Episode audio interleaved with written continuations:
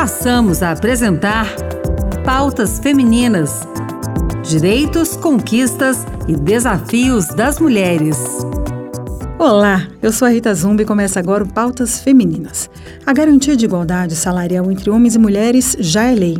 O texto, sancionado em 3 de julho pelo presidente Lula, define mecanismos para que as pessoas tenham salários e critérios remuneratórios iguais se no exercício de uma mesma função e determina maior fiscalização e transparência sobre o tema. A senadora Tereza Leitão, relatora da proposta, destaca os mecanismos para o cumprimento da lei, as diferenças salariais discriminatórias e os canais de denúncia que podem ser acionados caso se descumpra a igualdade salarial. As empresas que discriminarem trabalhadores por questões de sexo, raça, etnia, origem ou idade ficarão sujeitas à multa. Quem conversou com a gente sobre esse assunto foi a senadora Tereza Leitão, que foi relatora da proposta aqui no Senado nas comissões de assuntos econômicos e de assuntos sociais. Vamos acompanhar a entrevista concedida ao Conexão Senado, feita por Raquel Teixeira e Gesiel Carvalho, onde a senadora fala sobre essa nova lei. Senadora, na teoria, a diferença salarial já era proibida pela CLT, né? A consolidação das leis do trabalho. Mas faltavam mecanismos que garantissem que a legislação fosse cumprida. A senhora acredita que com a lei, que inclusive prevê multa de 10 vezes o valor do salário, essa realidade agora vai mudar? Eu acredito que sim, porque a CLT já dispunha sobre isso, mas não, não tinha mecanismos explicitados de monitoramento, de fiscalização e até mesmo de punição para quem infringisse a lei. Essa lei, além de ser focada especificamente nas mulheres, ela descreve esses mecanismos e ainda vai haver uma regulamentação. Isso foi uma emenda que foi debatida na CAI, na Comissão de Assuntos Econômicos, para dar um rigor maior, para dar mais condições de cumprimento da lei, porque os critérios remuneratórios e salariais, eles não podem ser driblados. Muitas vezes você cria né, uma aba no salário, você cria um aporte para aquele salário diferenciar. Mas nós fomos bem eficazes nesse assunto, porque o salário, a remuneração que for geral, ela tem que ser igual para homens e mulheres. Diferentes são as coisas que são acumuladas individualmente pelos planos de carreira. Então, a fiscalização é muito necessária por conta disso. Existe a multa para quem infringir, existe também a possibilidade de elaboração de um plano de ação para que as empresas possam se planejar para alcançar a meta da igualdade salarial, como também é, um relatório semestral para garantir a transparência do cumprimento da lei. Então, acho que essa lei ela é bem mais completa nesse aspecto e o foco principal é exatamente a igualdade de direitos entre homens e mulheres. Senadora, o IBGE mostrou que a diferença de remuneração entre homens e mulheres, que vinha em queda desde 2020, voltou a subir. Mulheres negras com ensino superior recebem 55% menos que homens brancos com o mesmo grau de escolaridade. A lei prevê canais de denúncia sobre o descumprimento da igualdade salarial. Na prática, como a trabalhadora deve agir no caso de a lei não ser respeitada? Imediatamente procurar esses canais de denúncia. Se for sindicalizada, procurar o sindicato procurar a Secretaria da Mulher do seu estado ou do seu município e ter a lei sempre na mão. Nós sabemos que diante de uma disparidade tão grande que existe, é, a lei pode, pode não ter uma eficácia imediata, mas ninguém pode ficar parado, porque tem os planos de ação. É imediatamente implementar isso nas empresas, divulgar. Eu acho que esse trabalho pedagógico de divulgar a lei entre as mulheres, entre os homens também, deve ser um trabalho também importante.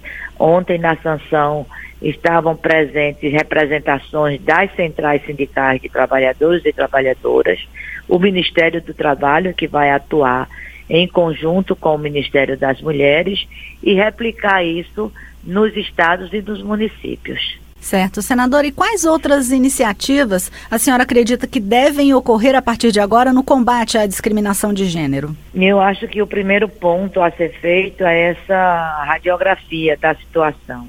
Essa situação indicada pelo IBGE, ela é muito grave, porque existe já a disparidade e quando você dá o corte racial, ela aumenta, como também cortes regionais, cortes territoriais. Então, esse mapa a gente precisa se valer dele para poder fazer as políticas de reparação, de superação dessa realidade. Esse, para mim, é um passo que deve ser imediato. Depois, a publicização da lei dos direitos da mulher, incluir isso, evidentemente, no nosso calendário de lutas. Isso será feito, sem sombra de dúvida, pelos trabalhadores, pelas centrais e pelas gestões. As gestões públicas precisam fazer isso. E a relação com as empresas privadas via Ministério do Trabalho. Senadora Tereza Leitão, muito obrigado pelas suas informações e a sua entrevista aqui à Rádio Senado. Até uma próxima oportunidade, senadora. Eu que agradeço. Bom dia para vocês e uma boa semana de trabalho. Ainda falando sobre leis que podem beneficiar as mulheres, o senador Carlos Viana sugere PEC para que todas as mulheres tenham direito a 180 dias de licença maternidade. A repórter Gabriela Pereira traz os detalhes. O senador Carlos Viana, do Podemos de Minas Gerais, anunciou que vai apresentar uma proposta de emenda à Constituição para que todas as brasileiras tenham direito à licença maternidade de 180 dias. A legislação atual prevê que a licença maternidade seja de 120 dias para trabalhadoras na iniciativa privada e de 180 dias para servidoras públicas. Viana apontou que é preciso valorizar a maternidade e que todas as mulheres devem ser amparadas com igualdade. Por que, que uma servidora pública tem 180 dias e as mulheres da iniciativa privada têm 120? Porque nós temos uma diferença entre as mulheres no país na questão da maternidade, em que todas têm que ser amparadas e todas têm que ser iguais. Quero apresentar uma PEC em que todas as mulheres passam a ter 180 dias de licença maternidade em nosso país. Todas, independentemente. Temos que incentivar, amparar a maternidade, a mulher grávida. O senador também ressaltou que em 2035 a janela demográfica brasileira deve fechar e, para obter o controle da situação, é preciso incentivar a maternidade. Eu tenho falado sempre aqui sobre a necessidade de nós planejarmos os próximos 15 anos no Brasil. 2035 se fecha a janela demográfica brasileira, nós vamos ter mais brasileiros morrendo do que nascendo. Então é mais do que hora da gente criar formas de apoio às mulheres e à maternidade. O Senado Federal já analisou uma proposta de emenda à Constituição apresentada em 2015 que previa o aumento da licença maternidade para 180 dias e da licença paternidade de 5 para 30 dias. No entanto, a medida foi arquivada com o início da nova legislatura. E para encerrar o Pautas Femininas de hoje, você fica sabendo que o Senado aprovou a ampliação dos direitos de atletas gestantes e com recém-nascidos. Quem nos traz mais informações sobre essa ampliação de direitos é o repórter Pedro Pincer. O Senado aprovou um projeto de lei que amplia os direitos de atletas gestantes e com filhos recém-nascidos. De autoria do governo federal, a proposta prevê, por exemplo, que atletas grávidas continuem recebendo o benefício do Bolsa Atleta durante a gravidez e até seis meses depois do nascimento da criança. O texto também estipula que a comprovação de plena atividade esportiva não será necessária durante a gestação e nem durante o período de puerpério, e também vale para casos de adoção. Dados do executivo indicam que as novas regras vão custar em torno de 1,09 milhão de reais do valor total pago às bolsas, considerando o pagamento integral de 15 parcelas, representando menos de 1% do valor total da dotação orçamentária dessa ação. As atletas gestantes ou puérperas terão prioridade para a renovação da Bolsa Atleta, juntamente com os atletas que conquistarem medalhas nos Jogos Olímpicos e Paralímpicos e com os atletas da categoria Atleta Pódio, que já têm prioridade na renovação hoje.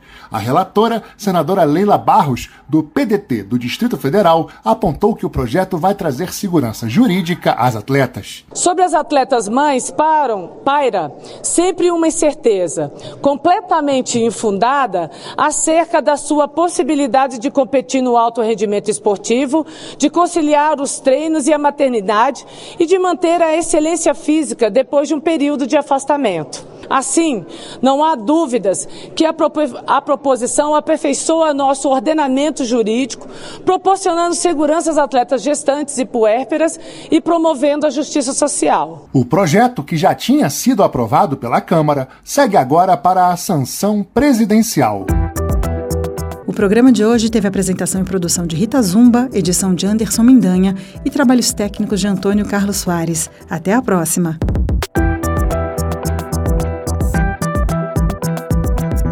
Acabamos de apresentar Pautas Femininas: Direitos, Conquistas e Desafios das Mulheres.